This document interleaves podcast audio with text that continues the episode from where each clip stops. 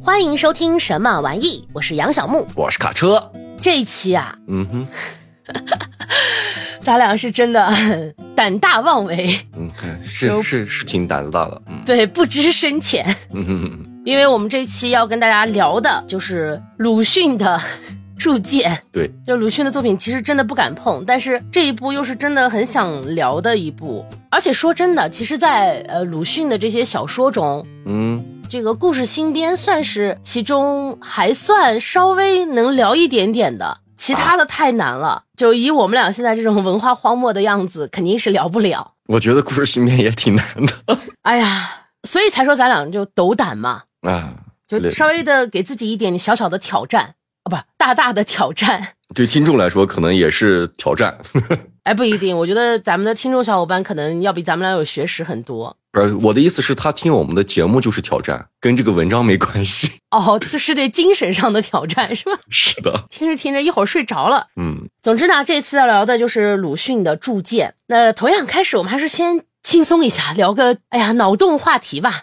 嗯，当然也是跟铸剑这个故事有关的，因为铸剑其实简单的来说是一个复仇的故事嘛。是的，那我们这次就聊一下复仇，就是你是一个复仇者我要去报仇雪恨，是吧？啊，那你会采取什么样的方式复仇？那这可就难了。啊，是因为方式很多嘛，你可以折磨他、凌辱他、手刃他、杀他全家，还可以用法律的手段等等方面嘛，就是他选择性很多，所以你会选择哪一种呢？首先，方式我可能不会特别的去在意啊，那我在意的肯定是最后达成的这个复仇的目的。哦，你不在意方式啊，用什么方式，只要能达到我这个复仇的这个目的，我觉得就行了。那我复仇的目的，比如说杀死他，我觉得这个可能太简单了，那不是我的最终目的。嗯，那我的最终目的可能是让他心生悔悟，哦，让他对自己做的事情打心眼儿里发现自己错了，就让他愧疚，对，让他知道自己做这个事是错的，就让他产生一种心理折磨，是吧？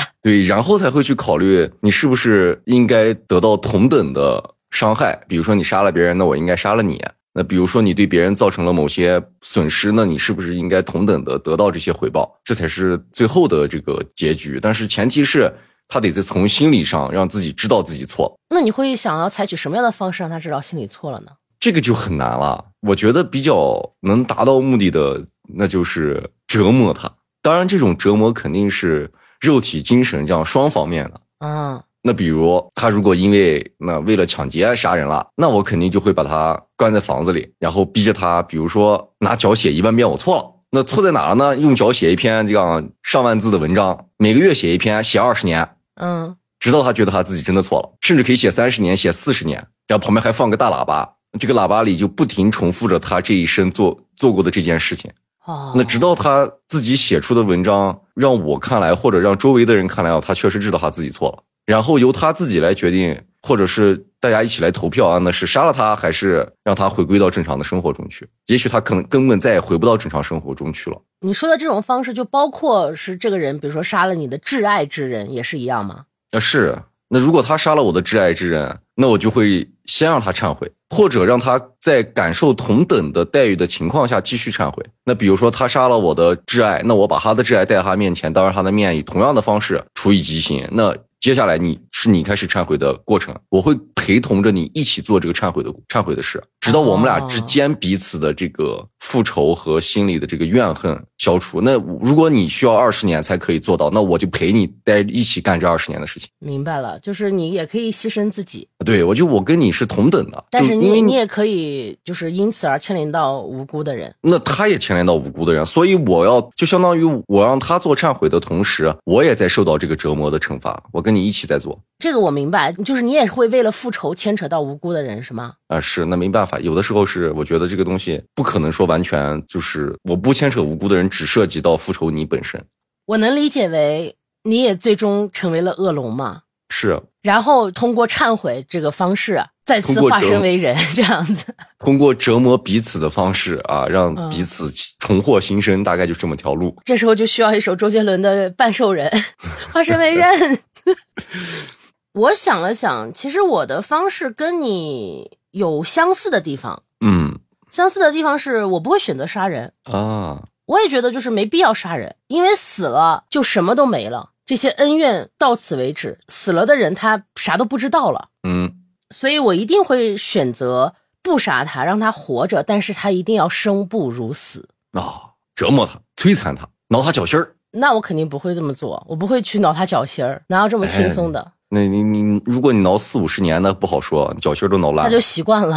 那还真不好。你今天拿羽毛，明天拿刀尖儿，后天拿烧火棍子，是吧？不，这太轻松了。我一定会让他，首先他不能有任何的行动能力，绑起来。也许也不用绑，就可以瘫在那里。哦，但是他不能死，就就必须得活着。对，除了让他无法有任何身体的行动之外，我可能还会让他不能说，无法表达，嗯，让他所有的一切都只能在他心里，谁也不知道。自己想自己的，植物人一样。就是他虽然生活在这个世界，但是这个世界没有他，没有他的任何声音。然后我把他安置在一个地方，天天看着我是怎么样过得好的。哦，他天天可以看着别人过着正常人的日子，而他就只能在那里，他只能看着。哦，我好歹毒。他他每天还能看那样别人的这个生活日常，是吧？对，而且就不给他看惨的，就看好的。对我活得有多好，这个世界有多好，他天天看着这样的，他还不能动，他还没有表达的机会，我都不需要他忏悔，他就给我受着，感觉要不了多久他就疯了。我给他治。你也不知道他疯没疯，他只能看着。诶，这也是，就是他疯不疯可能也不重要了。啊，对你也不知道。你说的这个也是对的，我可能不知道，没有办法动，也没有办法表达嘛。嗯，他自己在内心是什么样的，全凭他自己的运气。如果他疯了之后觉得自己过得可开心了，那也可以啊。哦，我不需要他忏悔，因为忏悔没有用。但我跟你不一样的是，我肯定不会牵扯到无辜的人，我不会用那种他杀了我的挚爱之人，我也把他的挚爱之人杀了的方式，让他感受跟我同样的痛苦。我不会用这种方式。因为我觉得无辜的人是没有必要牵扯的，他赎他自己的罪就可以了，或者说也不是赎罪，因为对于我来说，他赎不赎罪，事实已经就那样了，带不来什么本质上的改变哦。因为我是觉得啊，就这个世界上所谓的这种复仇，嗯，所谓对人的折磨，有千千万万种哦，那太多了。对于我来说，可能失去挚爱是我最不能接受的，嗯，但对于他来说不一定，他也许最不能接受的是失去自由呢。或者他最不能接受的是不能吃好吃的呢？这些都说不能接受的是每天吃西兰花啊，那是你。就这种东西是有排序的，嗯，那我不要给他排序，我只需要让他尝尽我所能够办到的，不伤害到无辜人的各种各样的苦难就可以了。嗯，但是其实说实话，这个也挺歹毒的。我是一直觉得这个复仇这件事儿就很矛盾，你知道吗？嗯，不管我复仇是否做这件事情，好像都没有啥意义。成功了也没有意义，不成功也没有意义。就是我最爱他，可能已经伤害到了我，这件事是无法挽回的。就不管我用什么方式去对他，似乎都只是我自己泄愤的一个过程。那你会选择不复仇吗？这种东西就很难，你知道吧？就比如说我特别想做一件事情，或者说我觉得我不得不做一件事情，但是我的理智告诉我这件事你可以不做，就是你要克服自己的这种私欲，是一我觉得是一件特别难的事儿。就你，如果你放在我们的这个现实过程中，现在有所谓的这个法律的制约呀，很多的这种条件，那当然有的时候你必须要这个理性下去，你不可以去做一些过分的或者说是违反规则的事情。但对于你的内心来说，如果没有这些束缚，那你很有可能就会去满足自己的那些私欲和欲望。如果站在法律的角度，其实也算是一种复仇啊。就如果他能得到一个公平的判决，那是。但如果这个判决并不公平呢？那法律并不完善呢，所以这件事情就会变成矛盾，就是矛盾的另外一个点了，就是他没有得到我认为该得到的伤害，或者说我认为该得到的惩罚。就我觉得他可能该死，但他判两年出来了，嗯，那即使这种情况，也许你去通过正常的途径去做了你认为该有的申诉和一切的你能想到的办法，但是无法达到你觉得他应该所承担的这个惩罚和后果的时候，如果说他做的这件事情足够让我觉得他必须。受到这种惩罚，那我可能还是会选择违反规则，就是还是会去复仇，对，甚至违反法律去复仇。即使在你的心里并不认可复仇这件事儿，你也会去复仇，对吗？对，就是我对他做出了他应受的惩罚，但是依旧毫无意义的前提下，因为我觉得我是不可能做到像佛教所说什么放下屠刀立地成佛呀，什么放弃这种复仇的欲望，到了另一个世界心境达到了某一个。层级一样，我是做不到这种的。我只是个普通人，谁都有这种啊最基本的私欲。那对自己爱的人，对自己重视的事，那如果有人对他造成了无法挽回的、弥补的这种伤害，而他又得不到这种所谓的惩罚，这是一件非常痛苦的事情。除非我就按照合理合规的解释，就是我自己原谅我自己，这件事情才能结束，跟我原不原谅他其实都没有关系啊。是我原谅我自己的一个过程。那如果我原谅我自己的唯一途径是让他得到惩罚，那我只能选择那条极端的路。那如果我自己能原谅我自己，比如说我觉得这件事情他该判五年，判了两年，我觉得哎也就这样吧，没有那么强烈的欲望的前提下，那就这这个事情就到此就为止了呀。那当然，如果他天天因为这件事情引以为傲，甚至在我面前天天晃悠，也许会把我那个欲望又激发出来。他天天跑来，哎，你看你看我出来了，我活得挺好的，天天吃香的喝辣的。他每天过来这样刺激我一下，也许我可能还会做更冲动的事。啊，想想这样的人好气呀，你知道吗？这可能不能称之为人了。这这要是真有这样的，我把他弄死了，我我都得我都得啐口痰，然后说真他妈该死，你知道吗？这种可能就是适用于那个禽兽不如。那至于我前面说的这个方式，也是在就是没有法律的情况下。嗯，那如果有法律，我肯定还会诉诸于法律，我愿意熬时间。而且我还要同时保护好自己，我可能会也会想尽办法让自己活得更久。我做不到杀死你，那我还不能熬死你吗？我比你活得久就行了，是吧？对，就也不是说一定要多久，但我可以看到他死的那一刻。哦，这个其实说起来也挺挺有趣啊。当你把你的仇人、不喜欢你的人都熬死之后，你就可以随意玷污他了。他没法还嘴，他没法狡辩，他只不过是个死人，他啥都没了。而这个时候能说话的就只有你了。只有你有话语权，这个其实就像我们的历史都是由胜利者书写的，是一样的道理。嗯，好啦，这个话题聊得有点久了，那么聊了好好长好长时间。那我们还是回到这个故事，让卡车先来给大家介绍一下。哎呦，这个作者都不用介绍了吧？就给大家背一段，要不然我觉得背都不用背了。这个大概用两个词儿形容一下吧，就我们这个 对两个字儿形容一下，他这个弃医从文啊，以笔代歌。那就是我们的鲁迅先生。那我们这一篇要讲的《铸剑》呢，我们刚说了是一个历史题材的复仇类的小说啊，也是个短篇小说。原文呢最早是一九二七年发表的，原题叫做《眉间尺》啊，就是以本篇小说的这个主人公的名字作为题目的。一九三二年的时候呢，鲁迅先生亲自把它编入了自选集，在编入这个自选集以后才改题，哎，叫做《铸剑》了。在三六年一月呢，铸剑就被鲁迅先生收录到了这个《故事新编》一书。它的取材啊是源自我们的《列异传》和《搜神记》。那这两个古籍中所记载了有一篇故事，叫做《三王冢》。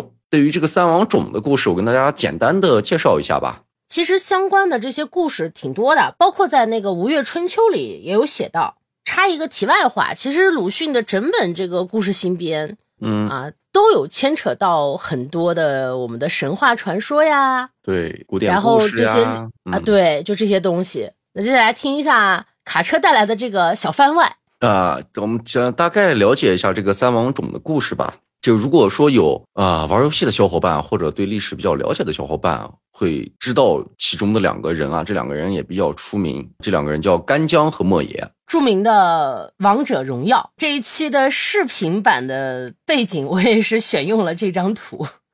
哦，那故事呢，就是说当时的楚王呀，让非常有名的这个铸剑师要铸造最好的宝剑。于是他就选了这个铸剑师干将，让他练两把剑。这干将呢，他练了两把剑以后，就把雄剑留下，把雌剑交给了楚王。而且他对自己的妻子说呀，就是我铸成的剑交给了楚王，那我自己的生命就会保不住，他一定会把我杀了。因为楚王想要最好的剑嘛。那如果铸剑的人活着，这件事情就会变得不牢靠。楚王当然是怕这个铸剑师铸出更好的剑来，所以他就会把铸剑的人杀掉。这个铸剑师干将对自己的命运做了如此的预测，果然啊，在他交出此剑之后呢，楚王确实把他杀了。后来呢，他的儿子长大以后呢，就按照父亲的遗嘱要为父亲报仇。可是他的这个复仇的对象啊，是一个国王啊。对于一个小孩子来说，或者说对于一个青年人来说，他并不容易实现自己的这种复仇愿望。结果呢，他就被发现了，他就逃到山里，然后在山里呢遇到了一个客人。啊，这个客人就对他说：“我可以帮你报仇，但是需要你的头和剑。”于是呢，干将的儿子就自杀了。杀了以后呢，就把自己的头和剑都交给了这位客人。那这位客人就把他的头啊带到京城里去，像卖摊儿摆艺一样，在路边呀就把他的头放在锅里煮，煮了三天三夜都煮不烂。那楚王就很好奇啊，自己就过来看。客人就利用这个机会啊，用剑把国王的脑袋砍了下来，并且把自己的脑袋也砍了下来。那三个头呢，就一起掉入锅中一起煮，结果都煮烂了，根本就分不出来哪颗头是国王的，哪颗头是干将儿子的，哪颗头是客人的。那最后呢，没有办法，只能把三个人的头颅一起合葬，所以就称为三王冢。那其实鲁迅在铸剑这篇故事中，大概的故事流程就是框架是没有大的变动的。它增加了更多的是一些细节上的扩充和描写，但是其中的这些细节非常重要，比如说，呃，人物性情的刻画呀，还有一些小彩蛋呀。在鲁迅的笔下，故事中出现的这些人物就会更丰满一些，他会有哎自己的一些小情节，他会有一个人物成长的过程。其实按理说，短篇小说你很难在里面看到非常非常明显的。那种人物弧光，因为他的篇幅毕竟短嘛。嗯，鲁迅的厉害之处就是说，他能在这个短篇小说里让你看到这个人物的弧光。对，其实对于鲁迅，之前也说过嘛。嗯，我上学的时候极其讨厌他。哦，就真的能用讨厌来形容，因为我读书就是要读出来的嘛。那鲁迅的文章真的极其拗口，小说其实还好一些，但是他的这些杂文呀之类的极其拗口。所以导致我以前真的特讨厌他，因为读起来真的很困难。我也是等于长大之后才开始喜欢鲁迅的。但是他确实是一个我觉得不太敢谈的人。简单来说，就是我觉得我的这个文化不够。嗯，其实这一期我们决定要做这个铸剑的时候要做鲁迅了，我就觉得心里战战兢兢的，就怕说不好他。啊，这倒不怕，因为我知道肯定说不好啊。就是希望自己尽量的能有一些表达吧，我只能这么说，因为我们都知道鲁迅的这些思想，包括他的文章都是很深刻的。我觉得那那都不是一般的深刻，但是其实他很可爱，就是你可以在他的这个文章里面看到他非常俏皮的部分，包括在铸剑里面也有。除此之外，我觉得也能看到一些国外的作家对于鲁迅的影响，比如说卡夫卡，嗯，甚至还可以在里面看到一种莎士比亚、哈姆雷特的那种感觉。但其实具体我说不好，就只能隐隐约约的感受到，好像鲁迅受到了一些其他的大作家的影响。嗯，那这个只是稍微一提啊，因为毕竟我也没有这个学识去跟大家讲清楚这些。不用不用讲清楚，没事儿，你觉得是就行了。那感受还有一些什么之前提到的彩蛋之类的乱七八糟的东西，我们还是等到之后再聊。还是先让卡车来把这个铸剑的故事给大家讲一讲。我刚刚是不是讲了一个三王种的故事？对，来，我们讲讲铸剑的故事。那这个铸剑啊，一开篇就是咱们的这个主人公没坚持。这里我插一下啊，不好意思，这篇小说的主人公名字一出来，你就会感受到他的独特。那他为什么叫眉间尺呢？是因为他的眉毛啊中间隔了非常大的距离。那眉间尺又是干将和莫耶的儿子，这是他的一个来历。眉间尺跟他妈晚上不是在屋里睡觉嘛，大半夜的，这半夜屋里就闹耗子。他睡着睡着呢，就听到老鼠掉水缸里了，他就爬了起来，找到一根柴火或者说小木棒。那一会儿呢，觉得老鼠可怜，就撑着老鼠不让它沉下去。一会儿呢，又比较恨这个老鼠，就把老鼠抖落到水中。可过了一会儿，他又觉得老鼠可怜，就把这个柴火折断了，把老鼠夹了出来。可是看着老鼠要逃跑呢，他又大吃一惊，一脚把老鼠给踩死。踩死以后呢，他又非常的后悔，感觉自己做了很大的这个坏事儿。结果呢，他这番叮铃咣啷的动静就把他妈吵醒了。他妈醒了呢，就看着自己的孩子呀，这个一系列的操作，就觉得他儿子是个优柔寡断的人，他就说。哎呀，孩子这性情可能报不了他父亲的仇了。到这个时候呢，没坚持才知道他的父亲，哎，是怎么样死去的，拥有怎么样的仇恨。他父亲这一段呢，其实就跟卡车前面讲的那个是一样的。这会儿就咱们就可以不赘述了。他呢，就听到自己的母亲就这么说呀，没坚持就承认错误，就说妈，我改，我要为这个父亲报仇。那刚才我们也说了，没坚持的老爹呢是铸剑大师啊。但这个剑呢，它这个中间有一个小插曲啊，说的还是挺有意思的。就说啊，二十年前，王菲啊就抱了一根纯青透明的铁柱，哎，结果就怀孕了。抱了一下柱子就怀孕了。怀孕以后啊，就生下了一块铁，哎，这挺有意思，是吧？生了一块铁。大王一看，呵，这这这好材料啊，得拿这块铁铸剑。那于是呢，就跟我们刚才说的一样，大王天生比较猜疑啊，又非常的残忍。建成之日呢，就杀死了我们眉间尺的父亲。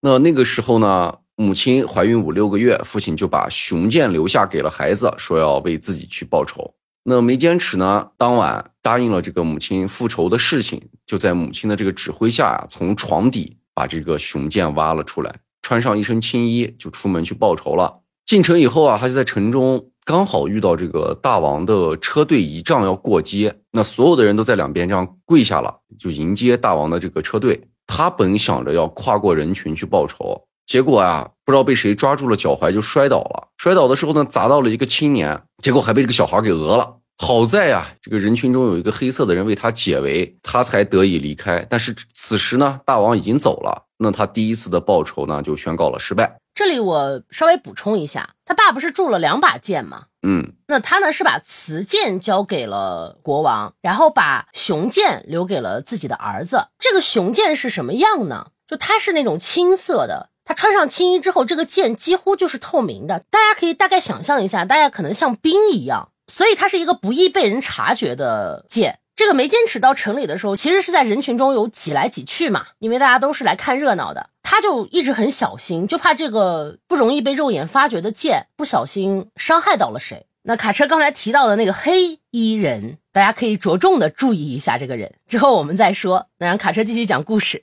他不是第一次报仇，不是失败了吗？然后这个梅坚持就想呀，那咋办呢？那我还得报仇呀。于是他就决定啊，在城门外等这个大王回来的时候，再给自己的父亲报仇。那这个时候呢，刚才那个黑色的人啊，就来到了梅坚持的面前，就告诉他，有人告密大王要捉拿你，而且这个黑色的人还知还知道梅坚持要用雄剑为父报仇。可是现在这个梅坚持被下令捉拿了，就没有办法报仇啊。黑色的人就说：“你这样吧，你把你的头和你的剑给我，我来帮你报仇。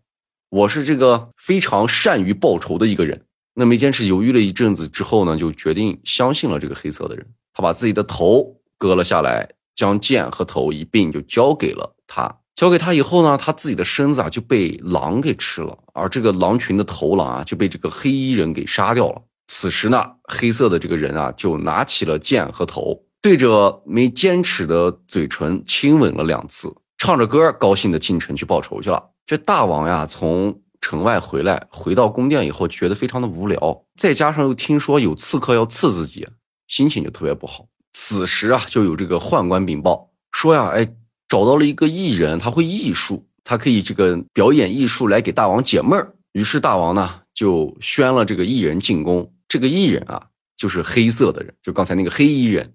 这里再补充一句，禀报的这个人其实是跟国王说，这个戏法看了呢，就能解除你所有的烦恼。如果让众人一起看，那就会天下太平，国泰民安嘛，风调雨顺嘛，反正是啥，反正是个好词儿。有一个这样的小细节。那这个艺人呢，他说他自己叫燕之敖，是吧？准确的来说叫燕之敖者，感觉挺中二的名字。那他就说呀，这个艺术啊，是用需要在金龙面前用金鼎注满了清水。煮沸以后呢，放一颗人头，人头就会在这个鼎中唱歌跳舞。大王话不多啊，大王是一个话比较少的人，就让他展示。嗯，这大王说话就两个字，两个字蹦，基本上啊，对，搬来金鼎，煮沸清水，黑色的人呢就将我们没坚持的头颅放在了鼎中，结果呀，这个人头果真在鼎中上下抖动起伏，而且油漆涌来。甚至啊还会开口唱歌，可这首歌呀唱到一半的时候，人头突然就沉了下去。大王就好奇啊，哎，这是怎么回事儿？这个燕之敖者就说呀，人头在顶底跳着最神奇的舞，你要不站在顶边上，你是看不清楚也看不到的。这大王一听就出于好奇啊，就走下了金阶，来到了顶边查看。就在这个时候，燕之敖者就抽出了那把雄剑，把大王的脑袋从后颈处一刀砍了下去。那大王的脑袋和没坚持的脑袋就同时在这个鼎中就打起来了。哎，两个人头在水中大战二十回合，可是这个没坚持的头啊打不过大王的头，就被这个大王咬住了后脖颈，哎，也不能反击了。燕之敖者站在顶边一看，没坚持落入下风，打不过了，毫不犹豫就用剑把自己的头也砍掉了。人头入鼎，这会儿啊就变成二打一了。哎，两头战一头，终于打败了大王。等到这个时候，周围的大臣呀、宦官呀，包括一些妃子，周围的这些人才反应过来，赶快慌慌张张的找了很多人，哎，费了很大的劲儿，才将这三个人头打捞了出来。可在这个时候啊，三个人头上的皮肉都被煮烂了，只剩下头骨，大家就分辨不出来啊。等到半夜，那国公大臣啊，所有的人就聚在一起开会，就讨论哪个头是大王的。可是到最后啊，也没有分出一个结果。那没有办法呢，只能将三个人的头同时装进了棺椁，一起出殡了。哎，这个故事到这儿呢就讲完了。当然，故事中有很多的这个小细节，我这是没有说的很清楚的。这个小说非常短啊，我还是建议如果感兴趣的小伙伴真的可以去看一下这部小说啊，很短的一个故事。虽然它很短，但是它很值得玩味。嗯，我先跟大家来说一说，就是里面我说的所谓小彩蛋啊。这个燕之敖者，现实中是有其人的，是谁呢？他就是鲁迅。这个名字是鲁迅用过的一个笔名儿。是。那很多人其实，在讨论这个黑衣人到底是谁。我做节目之前去搜了一下，看到了一种说法，也是大家说的挺多的一种说法。嗯，他们就觉得说，原本的梅坚持只是一个十六岁的少年，他还没有长大，还没有成长，他的内心还是非常纠结、很复杂，没有那么的坚定。嗯。然后这个燕之敖者呢，是成长后坚定了的没坚持，是有这样的一个说法的，但我不太同意这种说法。你怎么看这个燕之敖者？其实我反而觉得这个燕之敖者让我有一种感觉啊，嗯，当然这感觉我知道肯定不太对劲儿，让我感觉这个燕之敖者像是穿越回来的，你知道吧？他是未来的这个自己，他好像看到了这个世界第一次自己拿着剑去刺。大王的时候复仇的失败哦，他更像是回回来以后帮助自己，甚至说是自己逼着自己去走上了以生命为代价来复仇的这条路。那我能不能理解成你也认为燕之敖者就是没坚持的啊？是，但是让我觉得他是的原因啊，是因为燕之敖者的那两个吻。嗯，就我一直觉得那两次吻是他用来自己奖励自己舍弃生命的这种毅然和决断的。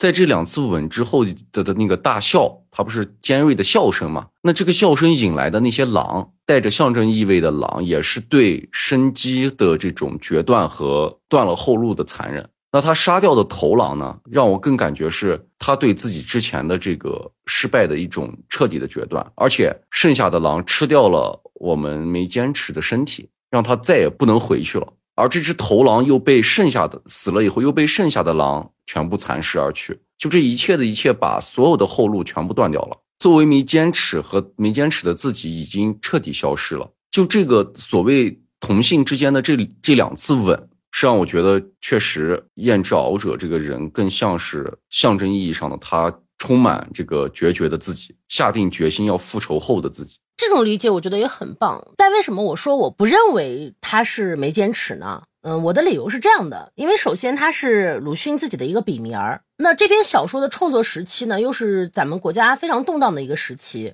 它中间有非常多的事件，五洲惨案、三一八惨案，还有女师大，而鲁迅当时的那个学生也是死在了这些事件当中。对，刘和珍。那时候的鲁迅，你说他心里没有仇恨吗？他不是一个想要复仇的人吗？其实我觉得他是的，而且他心里有很多的憋屈，所以让我感觉这个燕之敖者就是鲁迅自己，他把自己写在了这个复仇的故事里，让这个角色来代替他完成一次复仇，我是这么理解的。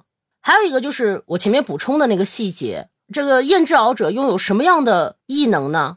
他这个异能有什么样的功效呢？哎，可以让你解除烦恼，你要让众人看，可以让你这个国家。风调雨顺，有太平的盛世。其实你说你让众人看就能得到天下太平，这个有吸引到国王吗？你只要说能解闷儿，其实就已经能吸引到国王了。那为什么一定要加这个让国家风调雨顺的这么一个设定呢？嗯，我觉得这也是代表了鲁迅心中的一种希望，他的一种愿望。其实我是觉得，呃，你理解的也也当然不是错，甚至可以说，如果说结合我们当时的你刚说到的这些历史背景，连没坚持都是鲁迅他自己。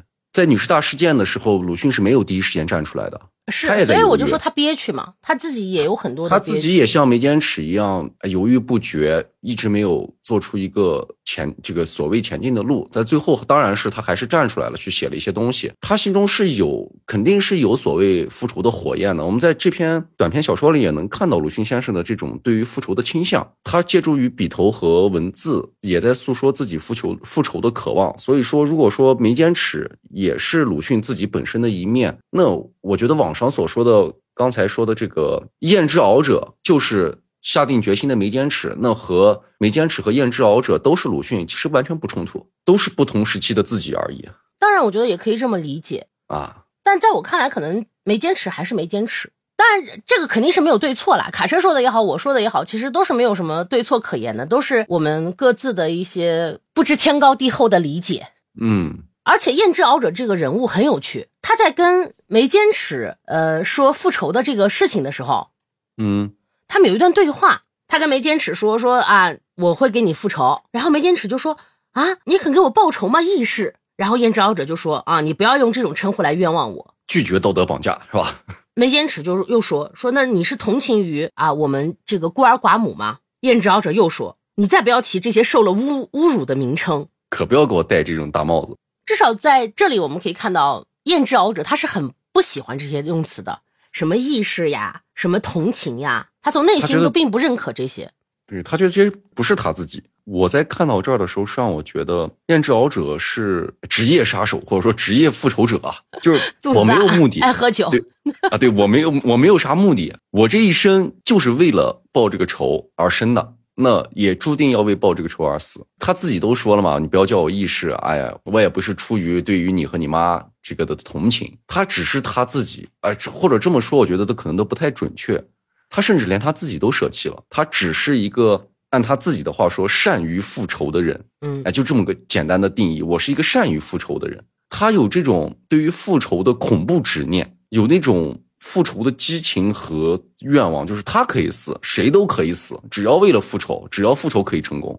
就这里面除了复仇以外，还有这种为了复仇，尤其是在面对这种大王这种角色的时候的那种反抗精神，甚至是这种反抗是到了一种偏执的，他可以用手段骗大王来完成自己的复仇都可以，就让人觉得这个非常专业的复仇者其实是很可怕的，但是又让我作为读者而言，作为我自己而言。对他充满一种敬畏的，就是我还是觉得他能这种执着到这种程度，好像是非常值得我这样仰视他的。就他心中没有其他的杂念，只有复仇这么一件事。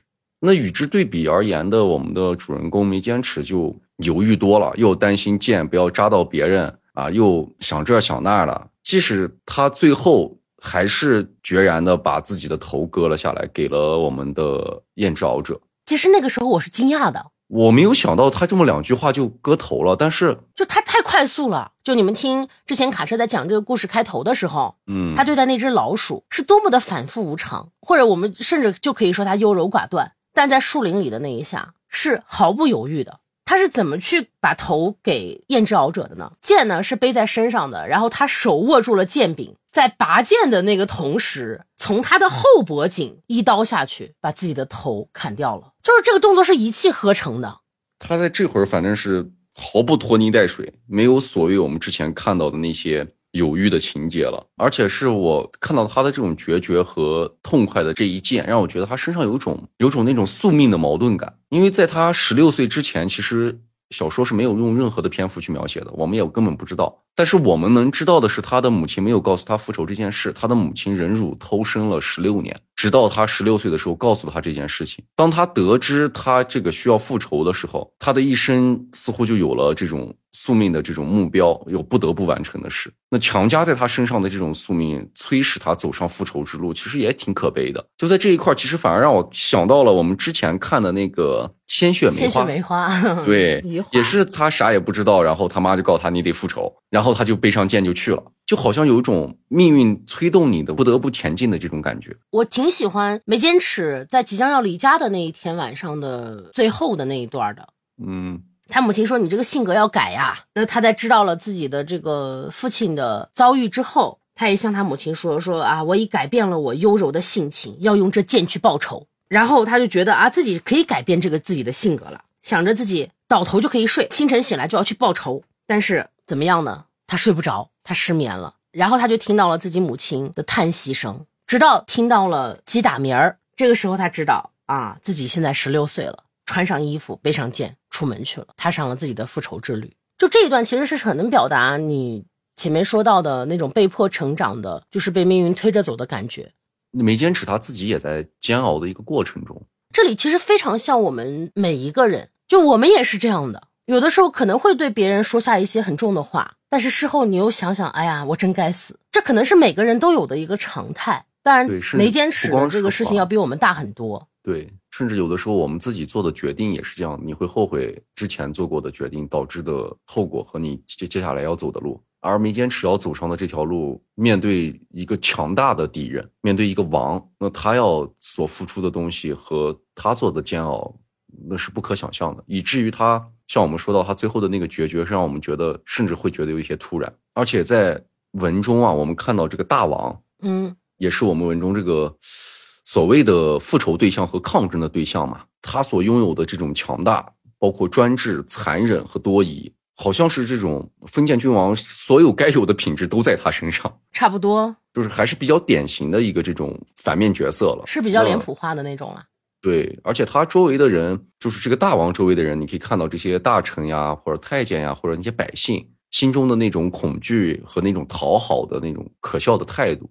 也是鲁迅笔下常有的对这种周围的事物的这种人们的这种麻木的描描麻木和讽刺的描写。你看，在书中他不是摔倒了砸到一个小人嘛？那小孩说：“我要是活不到八十岁怎么办？怎么办？” 就有种那种底层人物的滑稽和那种狡黠的那种态度在里面。就你看到觉得会可笑，但事实就是这样。全文中只有我们的主人公和这个燕之敖者去拿剑去做了抗争。那我们的主人公是舍了命又舍了剑来做的抗争。可是他发现他的人头依旧是敌不过大王的力量的，直到我们的这个黑色的人，我们的燕之敖者加入，才换来了胜利。那似乎好像是这种不可战胜的敌人，你所要付出的代价，光靠自己的生命是完全解决不了的。甚至在文章的最后，按照我的逻辑啊，就我大仇得报，那是不是应该会有所改变呢？没有，人们依旧跪伏在两边，甚至会有人说啊，那。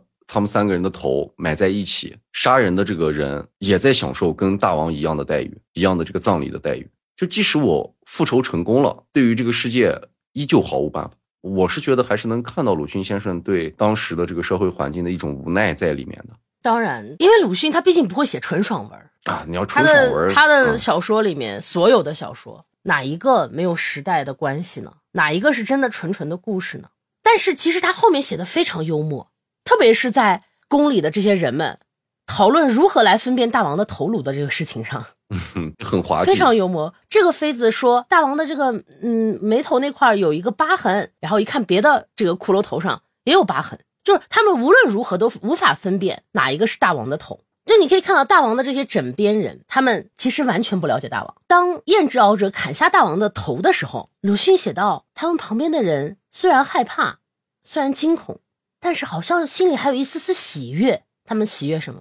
反正我看到这儿是觉得，哎，确实很讽刺。他们肯定是怕大王的，因为这个大王很残暴。嗯，但同时他们看到这一幕，他们也是惊恐的。大王死了，未来怎么办？那再到我们说到最后，他们的这个啊三头并葬嘛，对，百姓是什么样的？百姓和之前去迎接大王有什么区别？没有区别，大家都是来看热闹。你说他们觉得这个大王重要吗？好像也并没有。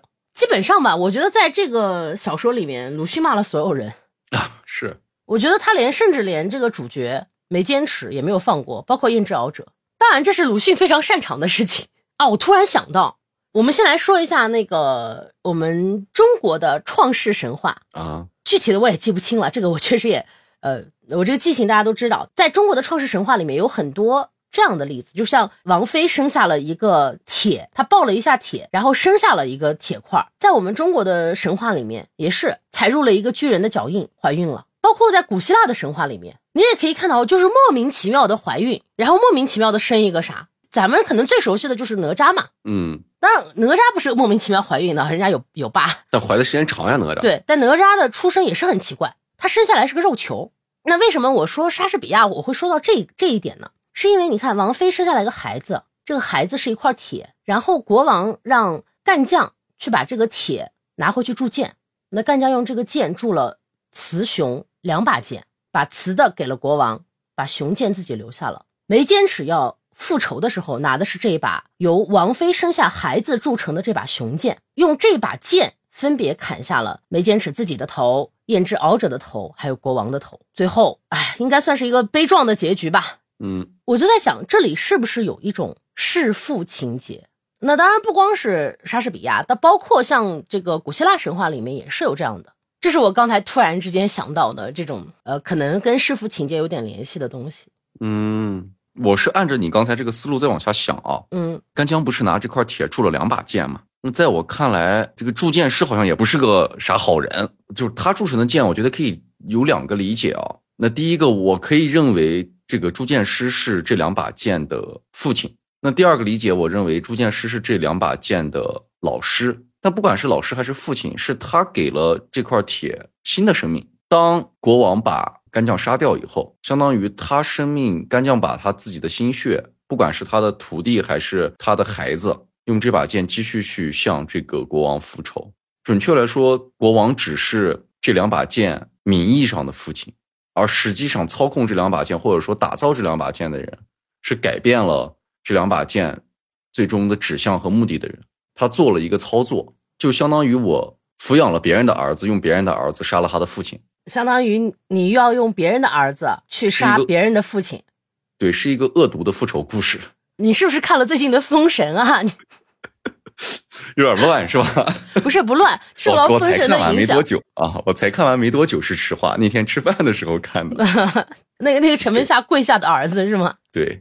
但我觉得其实也不一样。在你说的时候，我突然又想到，嗯，它其实不仅是弑父，它也是一种献祭。对，它是有这个仪式感在里面。我记得是有一种，我忘了是哪一个神话，为了测试这个国王的信仰是否坚定，要让他献上自己的儿子，就是要祭祀，要杀掉自己的儿子。但这个具体是谁，我想不起来了。我隐约记得好像是最后这个神被国王的这个虔诚所感动了，最后就没有杀他的孩子，是用好像是用。羊替代了这个孩子，嗯，去死了，好像就感觉到了，他好像不不只是弑父，还有这个献子。虽然这个我想到的是一个国外的神话哈，嗯，但这可能是在人类的文明里一个共通的情节吧，嗯。但具体为什么，其实我不知道，我不明白为什么会有这样的情节。虽然听过了很多关于这样的故事，但是我不理解，我真的无法理解人为什么会有一种这样的情感在里面呢？这个太复杂了吧？是，所以我觉得这咱们就只能说先提出这个问题，然后也许等到以后我们的知识能更多一些，我们的阅历啊，随着时间能再积累一些，也许我们可以理解到为什么会有这样的情节吧。或者小伙伴也许知道，小伙伴，如果你们知道的话，可以给我们评论里讲一讲，学习学习。那好吧，这一期的铸剑差不多就先聊到这里。嗯嗯，当然，他不只是只有我和卡车说的这些，而我和卡车说的这些呢，只是我们两个人自己的私以为。是的，大家就当听个乐，随便听我俩说说吧。特别是聊鲁迅，我真的，我到现在还是 胆战心惊。没事，嗯，我相信鲁迅先生，如果他在他听完，他也胆战心惊。为什么？你们俩在胡说八道些什么？不知天高地厚的两个孩子。那不管怎样，我觉得鲁迅先生的作品真的是值得我们去认真的阅读的。对，就鲁迅先生是我们无法翻越，但你要不停攀登的一座高峰，你时不时都可以拿出来看一看，爬一爬。那如果有像我一样的小伙伴，在上学的时候极其不喜欢鲁迅，我觉得完全可以从这个故事新编入手，嗯，来慢慢的去感受到鲁迅的魅力。那好吧，我们这一期，哎，近乎于胡说八道的理解也就到这里了。是的，那小伙伴们，挥挥啦，拜拜。